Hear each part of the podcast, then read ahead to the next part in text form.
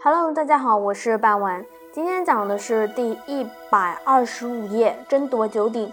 九鼎据传是夏禹王在建立夏朝以后，用天下九牧所供之金铸成九鼎，象征九州。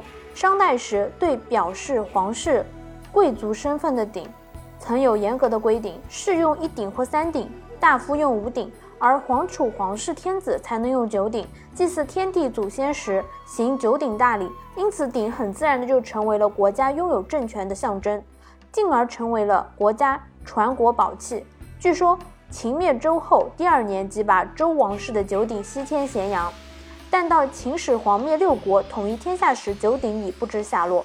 有人说九鼎沉没在泗水彭城。秦始皇出游泗水彭城地方，曾派人潜水打捞，结果徒劳无功。禹完成治水后呢，将天下就划分成了九州，并收集各州的青铜铸成九只大鼎，各鼎上就刻着各州的地理情况、供奉定数以及代表风景等。据传说，每鼎有千钧之重，约合七点二吨。但根据《左传》的记载。九鼎是禹之子启建立夏朝之后，收取各州朝贡来的青铜而铸造的。商汤逐走夏桀后，将九鼎迁至齐都。谭庚定都于殷后，九鼎迁移至此。周武王灭商后，曾公开展示九鼎。周成王即位后，周公旦营造，将九鼎迁至该城，并请成王亲自主持祭礼，将九鼎安放在太庙之中。九东周开始后，周朝。王室衰落，各诸侯开始觊觎王权。周定王时，楚庄王首次问鼎之轻重，被周大夫王孙满驳回。后楚灵王一度也动心问鼎，因国内发生了叛乱未果。秦惠王时，张仪制定策略，希望能夺得九鼎以号令诸侯。楚顷襄王、齐国国王亦希望争夺宝鼎。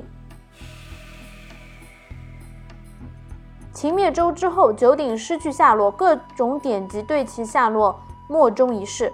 有几种说法：秦昭王将其迁入秦都，途中一鼎落入泗水。周显王三十三年或四十二年，宋太丘摄王，而鼎没于泗水彭城下。周末战乱时被融化铸钱或兵器。根据史记记载，秦始皇和汉文帝。均在泗水设法打捞过九鼎，均没有结果。后世帝王亦曾屡次重铸九鼎，以武则天万岁通年和宋徽宗的崇宁四年两次最为有名。二零零六年，位于北京的中国国家博物馆重铸九鼎，永久放置在馆内展出，供游人参观。今天的内容就到这里结束了，我们下期再见，拜拜。